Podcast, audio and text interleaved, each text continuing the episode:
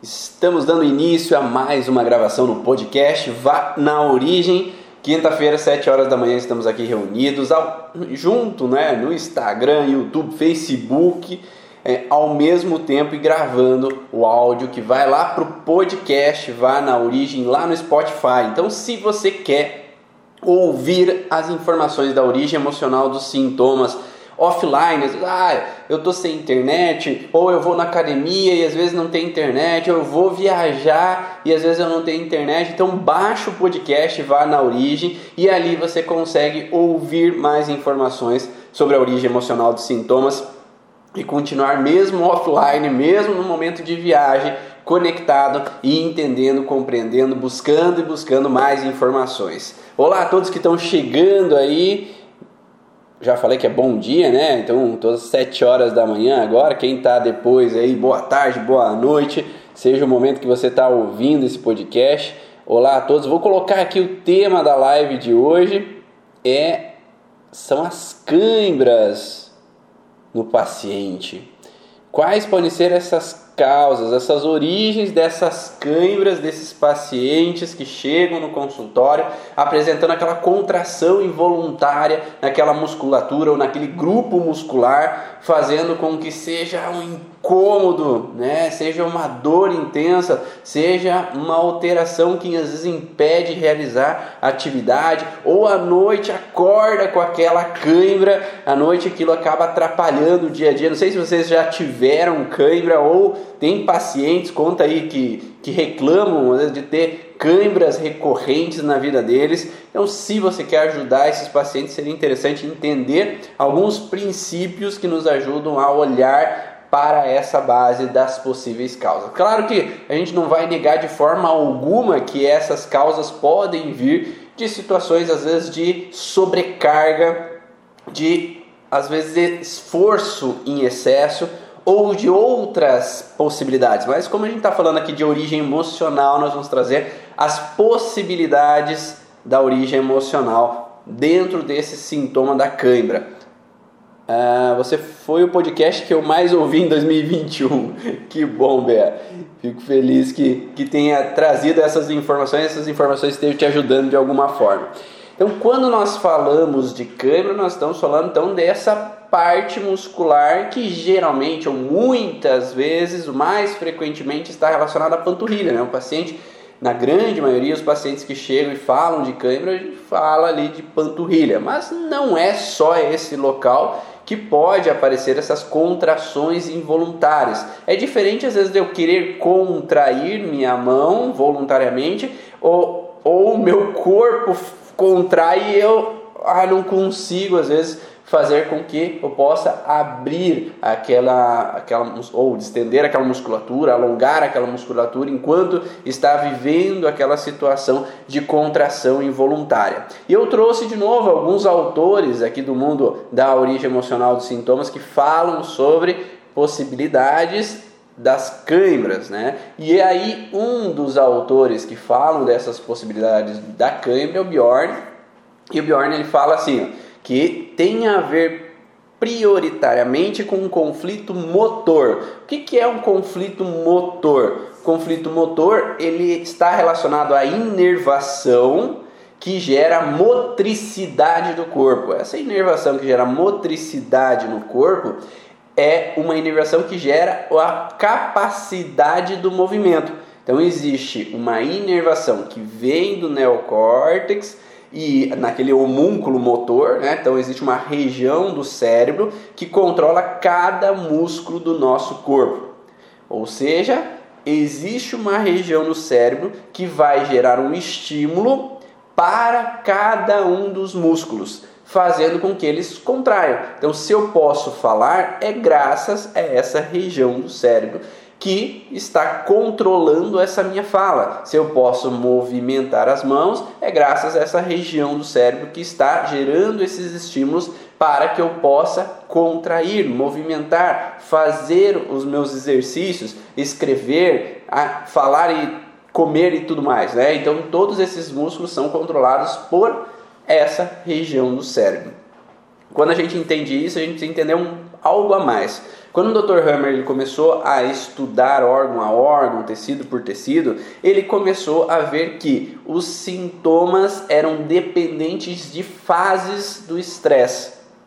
Exatamente. Então, dependendo da fase que eu estou do estresse, vai surgir um sintoma diferente.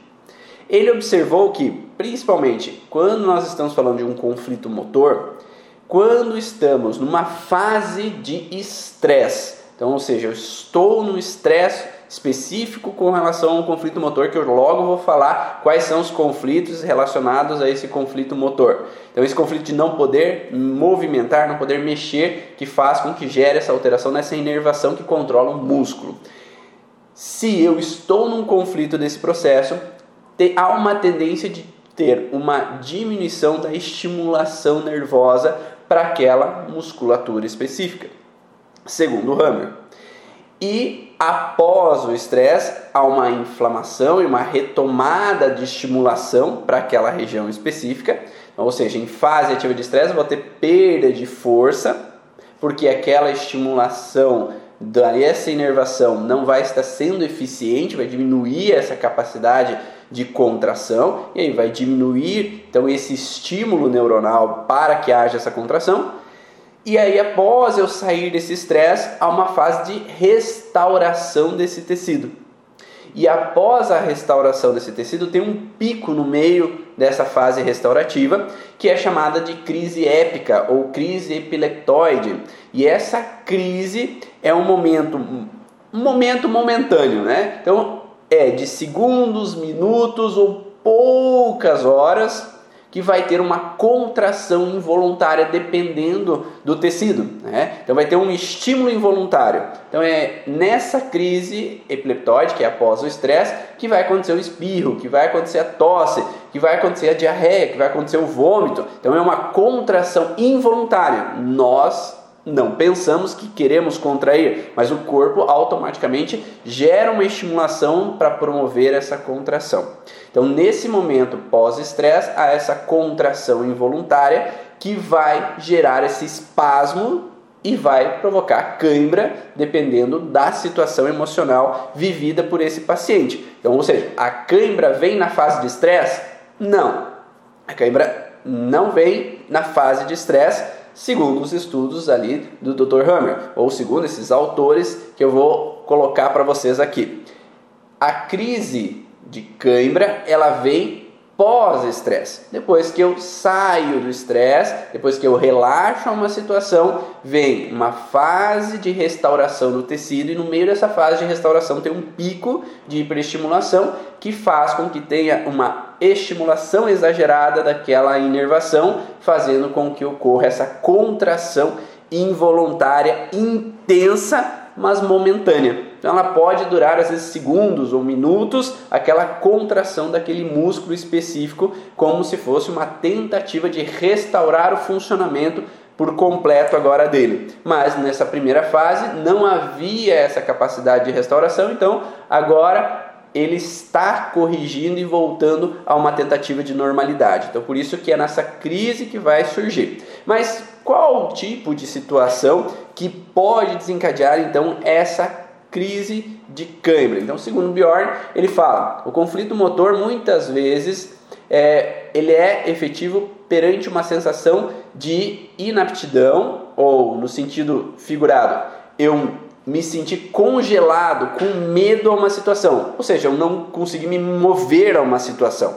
Então eu me senti preso a uma situação. Eu me senti sem reação a uma situação que eu não pude ser eficiente em promover uma ação de me defender, de atacar, de fugir, de tomar um rumo. Né? Então eu não pude ser eficiente na tomada de uma ação. Por quê? Porque os músculos servem para promover uma ação. Não é isso que é a função deles? Então eu vou é, comer, eu estou promovendo uma ação de trazer o garfo para a minha boca. Se eu estou falando, eu estou promovendo uma ação de falar. Se eu estou andando, eu estou promovendo uma ação de me deslocar através dos músculos das minhas pernas. Se eu estou trabalhando eu uso das minhas mãos para trabalhar, eu estou promovendo uma ação de fazer aquele movimento que eu preciso, que é necessário para a minha atividade do trabalho. Agora, a frustração está em não conseguir,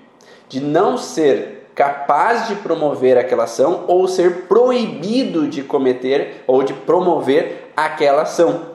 Então poderíamos pensar em inúmeras possibilidades dentro de, por exemplo, profissionalmente, eu fui proibido de exercer aquela função profissional, então me tiraram do trabalho, impediram com que eu continuasse trabalhando, ou porque acharam que eu já tinha 70, 60 anos, 70 anos e falaram que, ó, oh, você tem que parar de trabalhar, mas aquilo é que eu amava, o paciente adorava fazer aquilo, mas ele é proibido de continuar fazendo aquilo. Eu tenho, eu gosto, a paciente gosta de fazer crochê, gosta de fazer pintura, gosta de fazer alguma atividade manual, mas é proibida por algum motivo de realizar aquela atividade, não lhe deixam mais fazer aquela atividade, ou eu sou proibido de me deslocar. Eu não gosto mais desse trabalho, mas eu não posso, eu sou impedido de sair desse trabalho porque eu preciso desse dinheiro, porque outras pessoas dependem de mim, ou porque eu não sei o que vou fazer, mas eu não queria ficar aqui, mas eu também não sei para onde ir. Então é essa proibição de tomar esse caminho. Então eu quero ir, mas eu não posso ir eu sou proibido ou sou impedido devido a alguma situação, seja minha, né? Eu me autoproíbo ou alguém me impede de realizar essa função ou deslocar para essa direção. Ou eu me autofrustro por ter promovido uma ação que não foi eficiente. Eu não fui eficiente ao correr os 100 metros ali para ganhar a minha medalha. Então eu não fui capaz de promover uma ação eficiente com aquele músculo e esse músculo eu entrei numa frustração por essa incapacidade de promover uma ação que possa ter gerado o objetivo que eu tinha. Então, ou eu me senti proibido de promover a ação de jogar em um determinado jogo que eu gostaria de entrar porque eu acho que eu seria mais eficiente naquele jogo, mas o técnico me proibiu de entrar naquele jogo para fazer a atividade física. Uh, já tive pacientes, por exemplo, que foram proibidas pelo esposo de ir até uh, o velório do seu pai porque era longe, né? Era é, a pessoa morava no Paraná e o pai faleceu lá na Bahia. E aí o marido falou: Não, não vamos para lá, é muito longe. Quando chegar lá, já vai ter sido enterrado. Mas aquela mulher queria se despedir do, marido, do, do pai, e aí esse deslocamento foi proibido naquele momento. Ou uma pessoa que ela é obrigada a permanecer na UTI e eu não gostaria de estar na UTI, é, eu queria sair daquele lugar, mas eu sou obrigado, devido às condições de saúde, devido ao que essa pessoa está passando, ela é obrigada a permanecer hospitalizada. Uma criança que é obrigada a permanecer no hospital porque ela tem uma bronquite e ela quer sair de lá, ela se sente presa ou ela é amarrada, né? Que é um contexto de estar preso. Então eu sou amarrado ali naquele momento é, e aí eu não consigo me deslocar, eu não consigo sair, eu sou obrigado a ficar na cadeirinha do carro e eu me sinto preso lá na cadeirinha do carro. A criança se sente presa, que ela não consegue se mexer, que ela não consegue sair, ou uma criança que vai para o dentista com 2, 3, 4 anos de idade e ela é, tem que ser contida para que ela não se mexa para que o dentista consiga fazer ah, o processo que ele precisa fazer ali naquele momento. Então, é sempre uma sensação de não ser capaz de promover uma ação, de me mover, de conseguir sair. Então, eu sou proibido com é, que, de exercer essa função muscular de me deslocar, ou eu não posso por algum motivo. Mas também não é só o proibitivo, é o obrigado também a promover uma ação. Então, às vezes, a pessoa pode ser obrigada a promover uma ação que não queria fazer.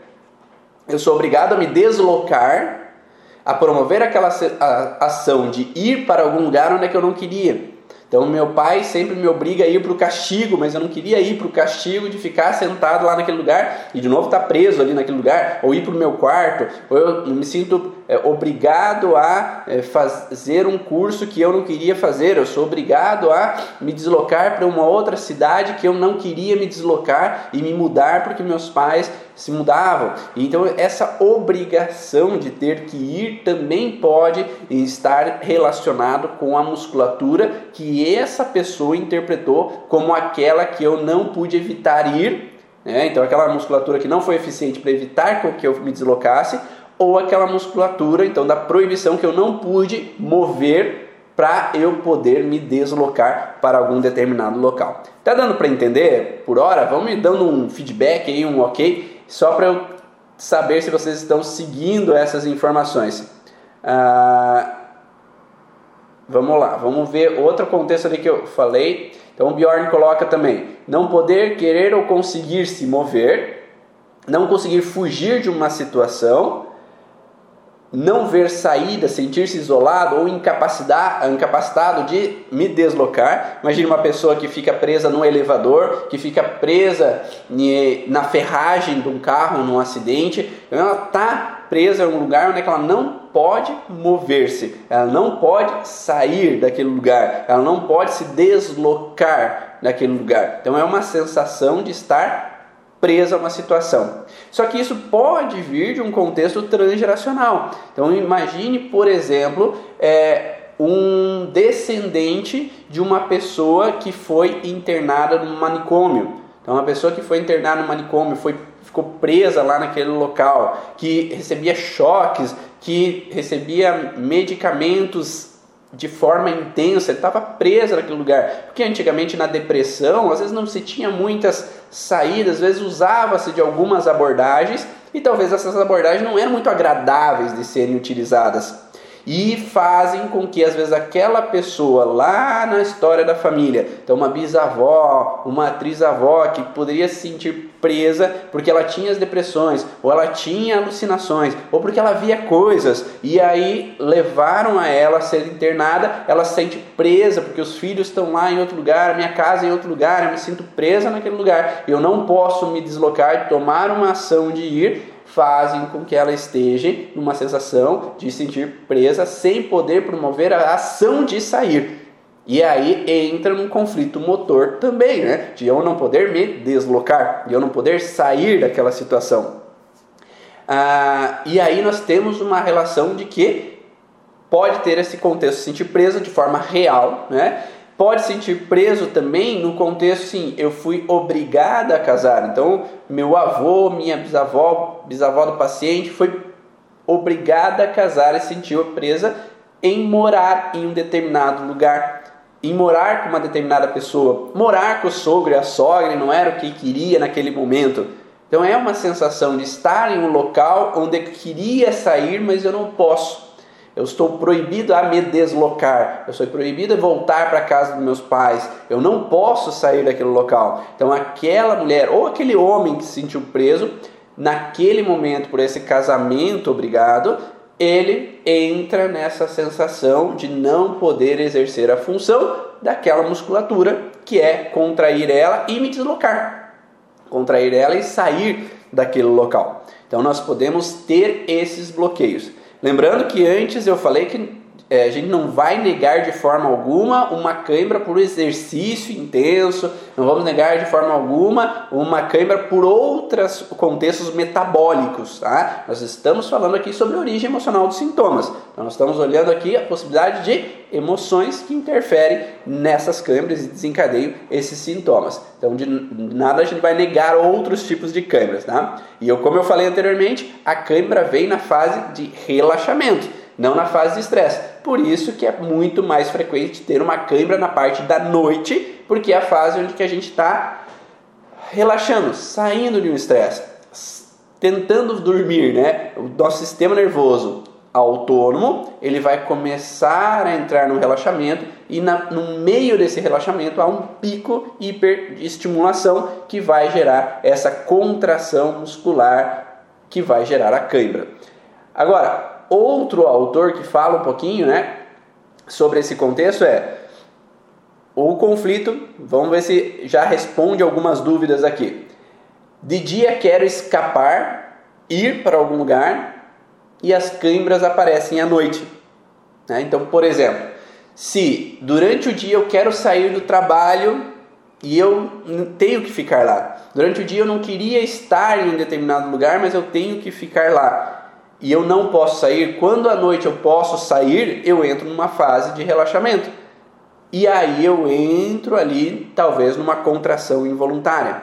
Ou é, perante uma determinada situação, eu não gosto de ficar perto daquela de uma determinada pessoa, mas eu queria sair de perto de uma determinada pessoa, eu queria me afastar, porque por algum motivo eu posso ter uma noção de perigo em estar próximo a essa pessoa, e aí quando eu relaxo, que eu me afasto dessa pessoa, ou quando, enfim, eu vejo que aquele perigo não aconteceu, eu relaxo e aí a cãibra pode acontecer porque é a sensação de me sentir preso de, perto dessa pessoa, eu não posso sair de perto dessa pessoa, ou eu tive que ficar nesse trabalho, nesse lugar, e eu não queria sair, e aí quando eu consigo sair desse estresse momentaneamente, porque talvez no outro dia eu vou ter que estar perto da pessoa de novo, no outro dia talvez eu vou ter que estar naquele trabalho de novo, eu vou reativar essa situação. Então, conflito repetitivo faz com que nós pensemos que essa pessoa está repetidas vezes vivendo essa situação de estresse. Então,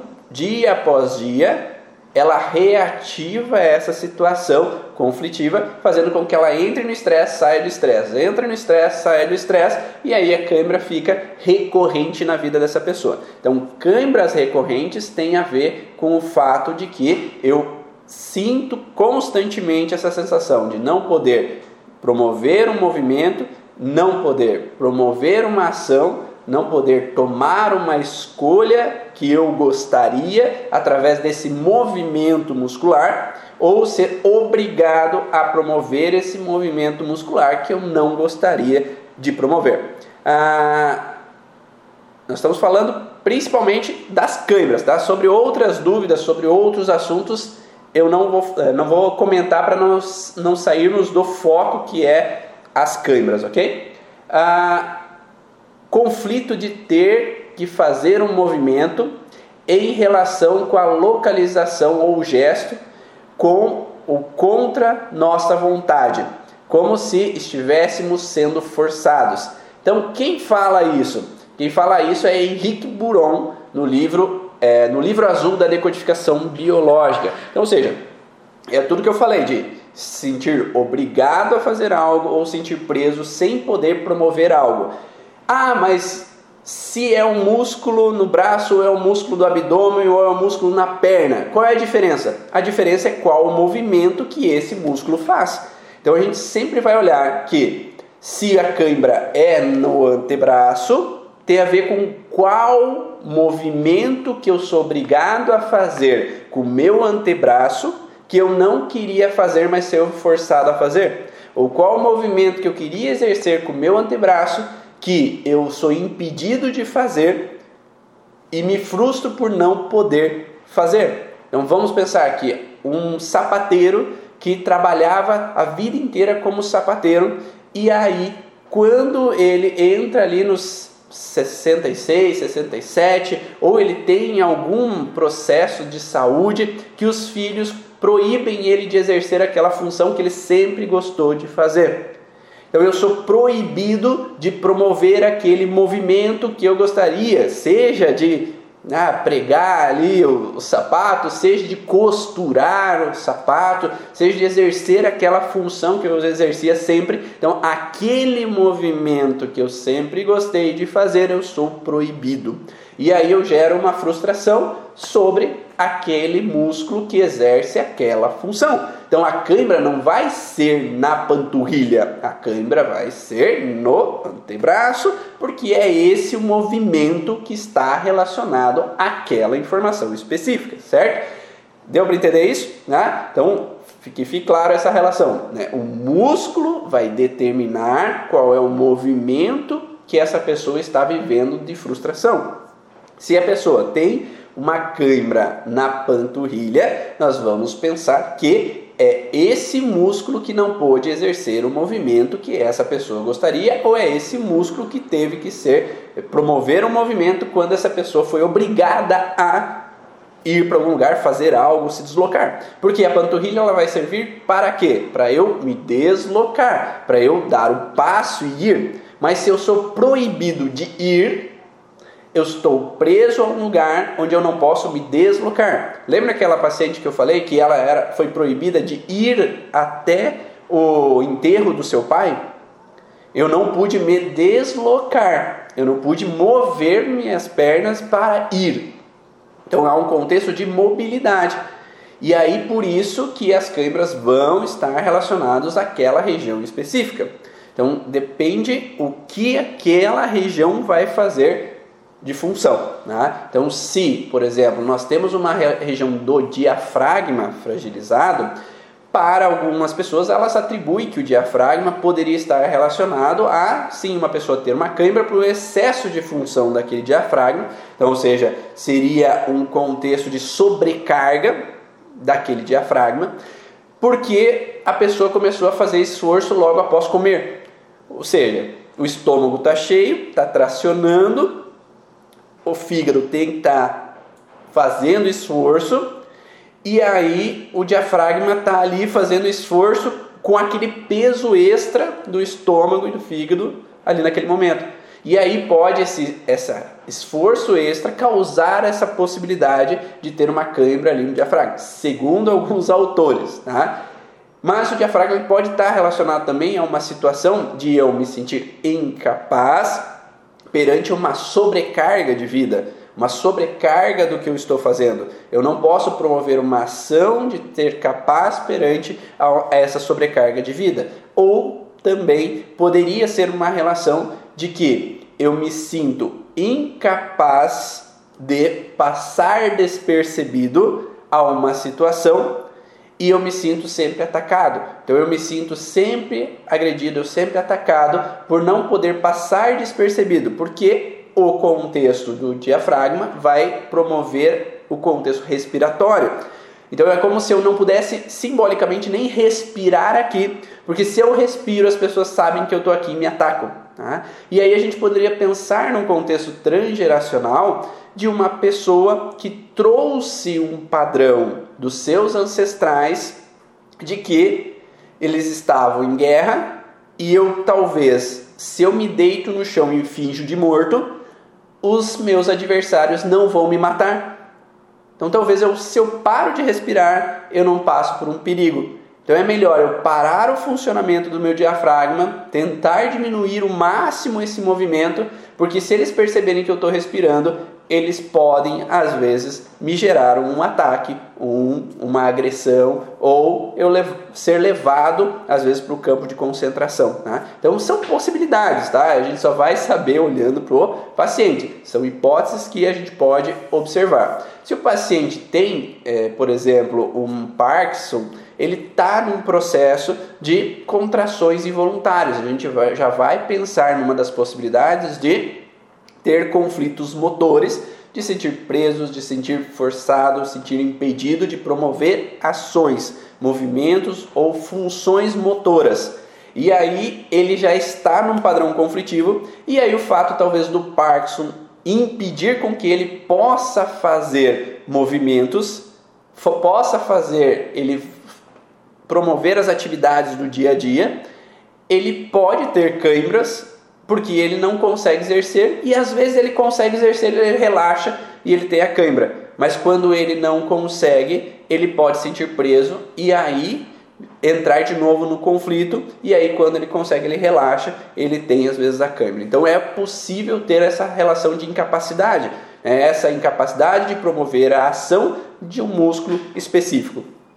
E o ápice desse contexto de uma cãibra completa seriam contrações involuntárias de membros, contrações involuntárias é, de membro superior, membro inferior, ou a crise epilética, que seria o ápice de um contexto de me sentir preso por completo, de me sentir completamente é, amarrado, seguro. Por exemplo, num assalto onde a pessoa é amarrada, ela não pode se mexer, ou ela é entubada né? ela tem um acidente, é entubada e ela não pode se mexer, e aí ela está no conflito motor, às vezes ela está consciente, está ouvindo tudo, mas ela não pode se mexer porque está amarrada ou porque está vivendo uma situação conflitiva nesse determinado momento. Ah, deixa eu ver uma pergunta aqui. Tá dando para entender? Só me falam aí se essas, esses exemplos ajudam ou não, se dá para associar alguns pacientes ou não.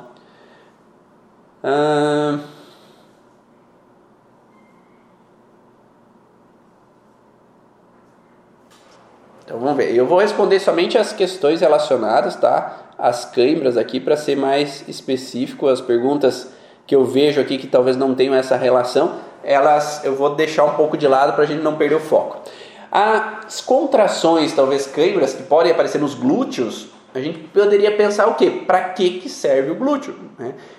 Qual é a função dessa musculatura? Qual é a função dela em um determinado momento? A gente poderia pensar que ela pode ter uma função de estabelecer a nossa postura, né? Porque é através da contração que o quadril ali ele vai estar tá preso, digamos assim, para a gente não é, dobrar, né? para a gente não flexione o corpo, que a gente não caia para frente. Então os glúteos eles vão manter nós eretos, né? ou eles vão contrair para que eu possa deslocar-me também para algum lugar. Mas pensaríamos outros contextos, né? Às vezes poderíamos pensar que a, a pessoa pode ter recebido uma informação de que é, os quadris não eram grandes demais para promover um parto, e aí essa frustração, dessa impossibilidade de promover uma ação que eu gostaria que era o parto normal, foi impedida devido a alguma falácia, devido a alguma explicação é, mal, maldita às vezes de alguma forma, em algum momento, trazem com que essa contração involuntária, essa contração de ser mais apto, mais capaz, faça com que a gente esteja nesse padrão de contração involuntária dessa musculatura em si. Então é uma possibilidade de ter uma contração, às vezes porque eu senti que aquela região não era capaz de exercer a função que eu gostaria, que era um parto normal. Ou aquela musculatura pode ser a musculatura que eu vejo como eficiente ou não durante uma relação sexual. Então, se eu entendo que eu não fui capaz de promover uma ação de realizar o movimento sexual de forma eficiente para dar prazer ao outro ou à outra, né, a esposa ou esposo, ou uma parceira ou parceiro, eu poderia entender que aquele movimento não está sendo da forma, eu não consegui promover aquela ação da forma que eu gostaria de promover e desencadear uma alteração com relação a ele especificamente ou que eu estou frustrado porque eu faço academia e eu não consigo promover a ação eficiente para que os glúteos cresçam. E aí eu entro numa frustração com relação a eles, e quando eu relaxo, que eu olhei para o espelho e gostei, eu olhei para o espelho e senti que a ação de contração daquele glúteo está mais eficiente, eu poderia ter, às vezes, uma, um relaxamento momentâneo. Né? Então é uma, são possibilidades que poderiam entrar nessa relação. Tá? É, as referências dos livros são é, é o livro azul de la decodificação biológica de Henrique Buron, E-N-R-I-Q-U-E, Henrique Buron, é B-O-U-R-O-N, e as causas emocionais das doenças de Bjorn, que é B-J-O-R-N. Tá? Então, as causas emocionais das doenças é o título principal ali do, desse livro dele, tá? Então, nesse sentido, nós temos várias, vários livros e quem quer saber os livros mais especificamente, dentro do meu Instagram, lá nos destaques, que é aquelas bolinhas lá que tem logo abaixo da descrição do Ivan Bonaldo ali, tem um destaque que é livros. E nesse destaque tem todos os livros que eu já indiquei ali para vocês durante ah, já alguns meses para cá. Então você tem lá esses destaques com cada um desses livros, daí você pode olhar melhor cada um deles, a nomenclatura, o nome do livro, quem é o autor desse livro, tá? E mais informações sobre a origem emocional desses sintomas, a gente fala dentro do curso Origem, especifica um pouco mais, para que possa entender também o que é essa fase ativa de estresse, o que é essa fase pós-estresse, o que é essa crise epileptoide, essa crise épica, que faz com que gere então essas câimbras no paciente, para que você consiga então entender, interpretar melhor e conseguir auxiliar os seus pacientes a saírem desses sintomas, dessas disfunções e terem uma qualidade de vida melhor assim no seu dia a dia. Se nós temos uma contração às vezes dos dedos, né, nós temos que ver que é esses tendões dos dedos, eles têm uma função também, né? Então eles têm uma função de contração para que eu possa me agarrar no chão, né? eu posso querer me agarrar simbolicamente ao, ao chão, ao lugar onde é que eu estou. Então, se eu tenho uma contração da musculatura inferior, né? parte de baixo, e eu posso também ter uma contração para deslocar-me, né? porque eu vou contrair para dar o passo. Então, geralmente eu vou segurar o chão e movimentar. Então eu vou ter uma contração e você pode fazer o teste aí. Quando você vai dar o passo, você não contrai esses tendões de baixo para conseguir então contrair esse músculo e ter esse movimento de deslocamento. Então esses músculos eh, inferiores aqui do pé, eles vão contrair para também ter um movimento de deslocamento ou para me agarrar ao chão e simbolicamente o chão ele tem a ver com a mãe, né? É a mãe terra, segundo alguns autores que falam um pouco mais do contexto simbólico. É como se eu quisesse talvez me agarrar à mãe, porque eu tenho uma frustração com relação à mãe, que eu não posso tê-la aqui, eu não posso estar com ela, não posso me agarrar a ela mais, ou que eu quero me afastar da mãe. Eu queria sair de perto, eu queria me afastar um pouco mais para criar um aumento desse arco do pé para ter um afastamento. Então, autores e autores, né? eu vou colocando o que alguns autores acabam colocando. A relação de contração do dedo médio da mão, ela ela está relacionada então simbolicamente, pode estar tá relacionado porque eu faço algum movimento, né? então vamos pensar que alguma pessoa faz um movimento com esse dedo e essa ação não foi eficaz. Então vamos pensar numa pessoa que digita coisas em cartório ou digita coisas que são importantes, né, financeiras, e aí ela com esse dedo digitou o botão errado. Por quê? Por que ela sabe que foi com esse dedo que ela digitou o botão errado? Porque o cérebro dela sabe aonde que está a informação. E quando ela teclou, ela teclou no botão errado. E esse dedo foi o que promoveu a ação errada que levou a um processo de alteração. O escrever da mesma forma, se a pessoa escreve, escreve usando esse dedo, vamos colocar aqui, ela segura com o dedo médio, né, o dedo médio essa a caneta para escrever, às vezes eu posso ter uma frustração por não poder promover a ação eficiente de assinar mais o meu nome. E aí às vezes eu tenho que depender de outras pessoas. Então eu não sou mais eficiente em promover aquela ação. E aí eu posso ter uma frustração com relação àquele movimento que não está sendo mais eficiente. Ou simbolicamente, a, o contexto simbólico do dedo médio tem a ver com a sexualidade. Muitas vezes o padrão de sexualidade tem a ver com esse dedo, e aí quando eu não sou mais eficiente ou não consigo mais promover uma ação sexual que eu gostaria, que é às vezes estar com aquela parceira ou estar com aquele parceiro, ou que às vezes eu não estou me sentindo sexualmente sendo capaz de promover a ação de reter aquela parceira para mim, porque às vezes eu tenho ejaculação precoce, eu tenho alguma outra alteração que faz com que essa ação não seja eficiente, talvez poderíamos pensar que essa, a, situação ineficiente poderia gerar essa alteração com relação a essa musculatura de uma forma simbólica e não real.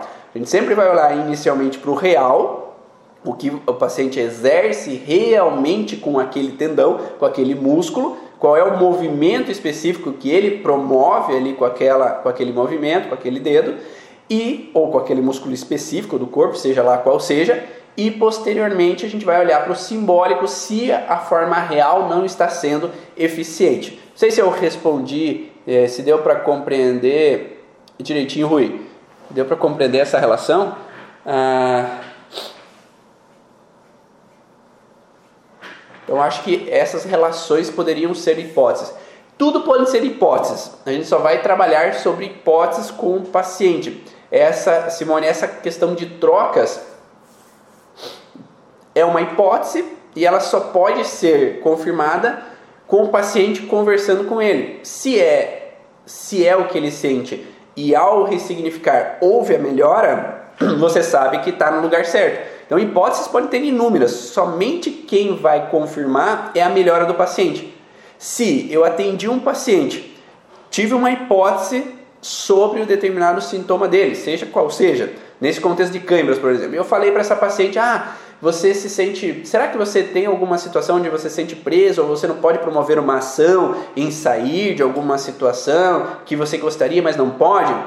Ah, no meu trabalho tem algumas situações assim que eu não gosto de estar, porque eu me sinto ali preso, eu queria fazer outra coisa, mas eu não posso. Ok, tentamos modificar essa percepção da paciente sobre o contexto profissional dela, e aí depois de um mês, depois de um 45 dias, depois de dois meses, sei lá, ela volta a me falar que ó, não mudou nada as câimbras. Então, se eu fui eficiente no ressignificar, mudar a percepção, ah, agora eu não me incomodo mais com o trabalho, eu consigo às vezes lidar melhor com o trabalho, agora eu não me incomodo mais com aquelas picuinhas, ou eu mudei de trabalho, eu saí daquela situação, mas mesmo assim eu tenho a câimbras, eu sei que eu não estou no lugar certo. Então, durante o tratamento a gente vai colocar hipóteses, da mesma forma que o médico, durante uma consulta, ele vai criar hipóteses sobre o contexto relacionado de que o paciente está com um sintoma. Então eu, ah, eu acho que deve ser isso, perante aos livros está falando que é isso, então eu vou dar esse medicamento. E aí a gente vai, você vai retornar depois do medicamento. O medicamento não fez efeito, eu vou mudar de medicamento. Então, todo e qualquer procedimento, seja nutricionista, ah, vou dar um, uma dieta para ver se funciona. Não funcionou? Vamos trocar de dieta. Seja a psicologia, eu vou tentar usar uma abordagem com um paciente. Não funcionou? Eu vou mudar de abordagem. Então, não temos como ser precisos se a gente não tem hipóteses na cabeça e não utilizamos dessas hipóteses para conversar com o paciente. Tá? E a gente só vai saber se aquela hipótese é verdadeira então não adianta a gente falar, ah, eu acertei, eu cheguei ao resultado, o paciente falou que era isso profissionalmente mesmo, e agora eu tenho certeza que ele vai melhorar. E aí daqui um mês ele volta com os mesmos sintomas, aquela hipótese tua era furada. Então eu não posso falar para as pessoas que aquela hipótese era o que era porque não deu resultado. Então era uma boa hipótese, mas não foi o que promoveu o resultado. Então a gente vai criar hipóteses, mas o mais importante, a gente ter o raciocínio na cabeça de qual é a função daquele músculo específico que está desencadeando a câimbra, ou seja, qual seja a, a situação conflitiva, né?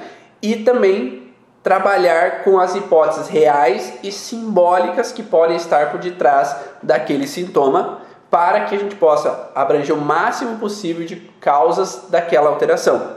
E não é porque tem uma causa que não pode ter duas, que não pode ter três, que não pode ter quatro causas. Porque aquela mulher que pode se sentir presa no trabalho, ela pode, ao ser ressignificado, melhorar um pouco essas câimbras, mas ainda ter elas.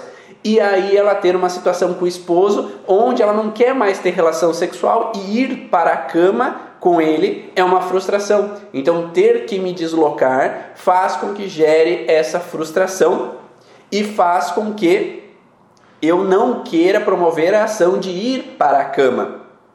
E aí eu entro num segundo conflito.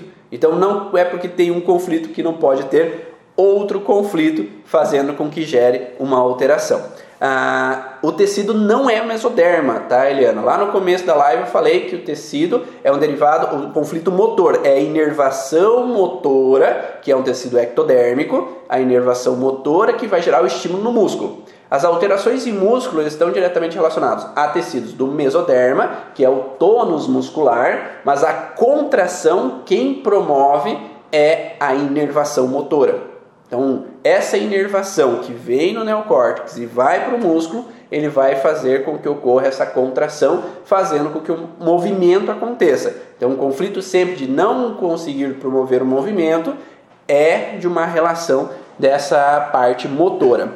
É, ou não era uma boa hipótese, o paciente não ressignificou esse contexto de forma real. Se, quando não é uma boa hipótese, tem a outra oportunidade de que o paciente volta, a gente cria uma outra hipótese e trabalha com essa outra hipótese. Então não estava no lugar certo. Ah, é por isso que alguns pacientes chegam para mim e falam: ah, eu fui no terapeuta e ele falou que essa era a causa do sintoma e ele trabalhou, mas não melhorou. Então não era essa a causa.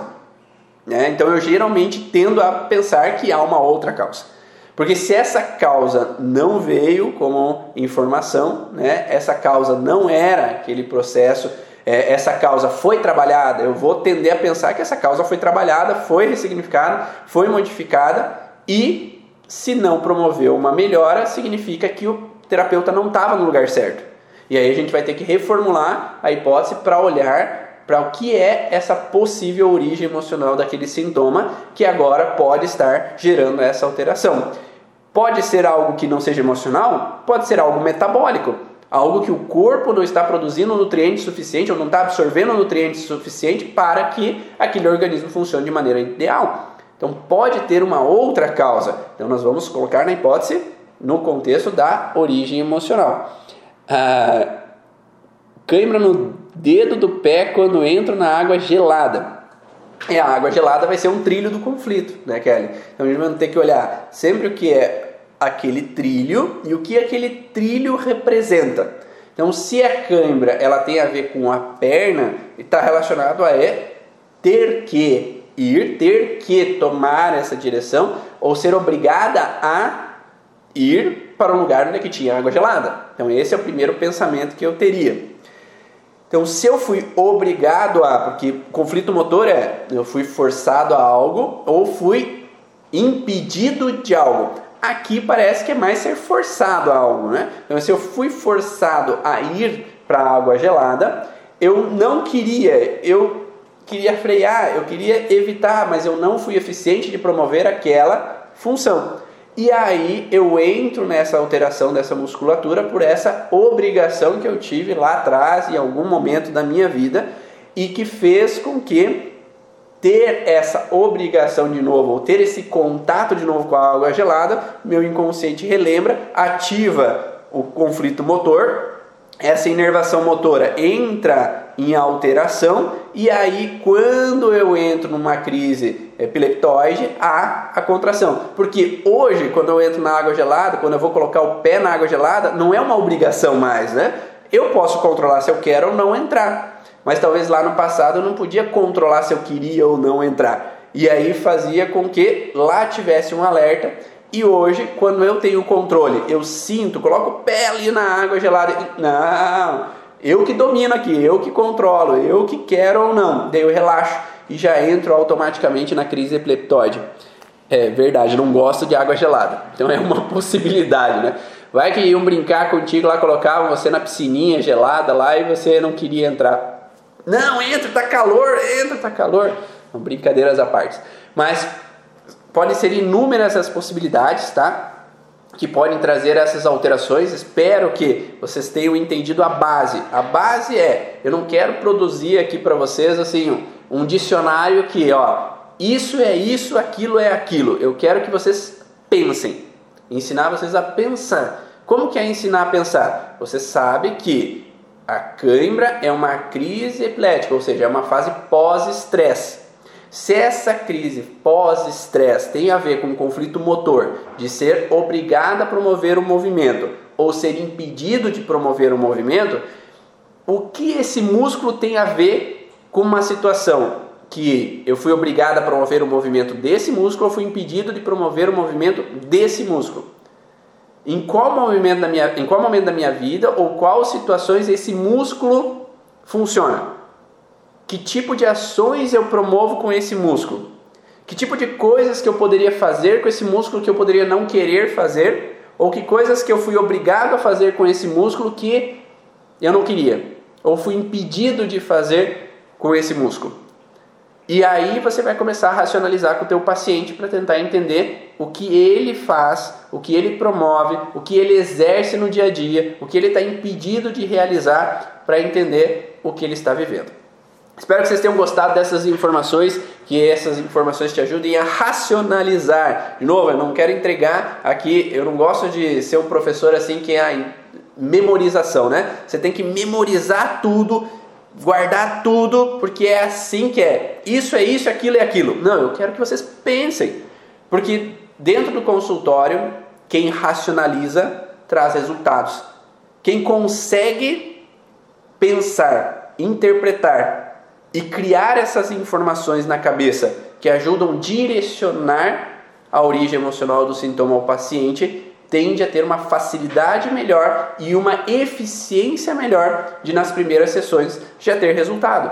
Então, utilize a cachola e o pensamento para vocês verem essas possibilidades e conseguir racionalizar na hora que vocês mais precisam, que é na hora do atendimento com o paciente. Mas nunca esqueçam de ter um fundamento forte, porque uma casa não é feita sem fundações.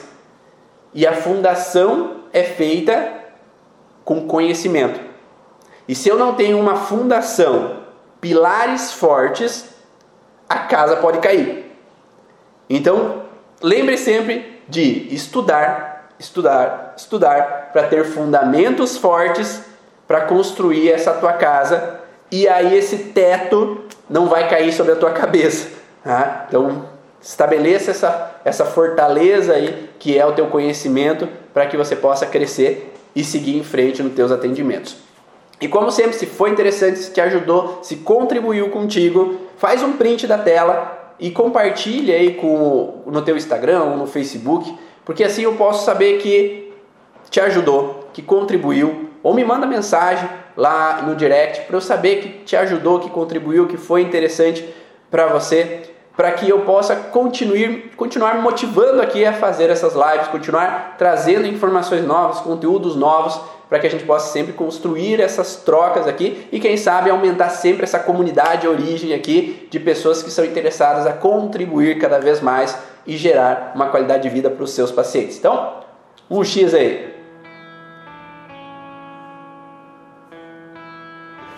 Um grande abraço a todos. Vejo vocês numa próxima live, num próximo momento ou se a gente se encontrar por aí. grande abraço. Tchau.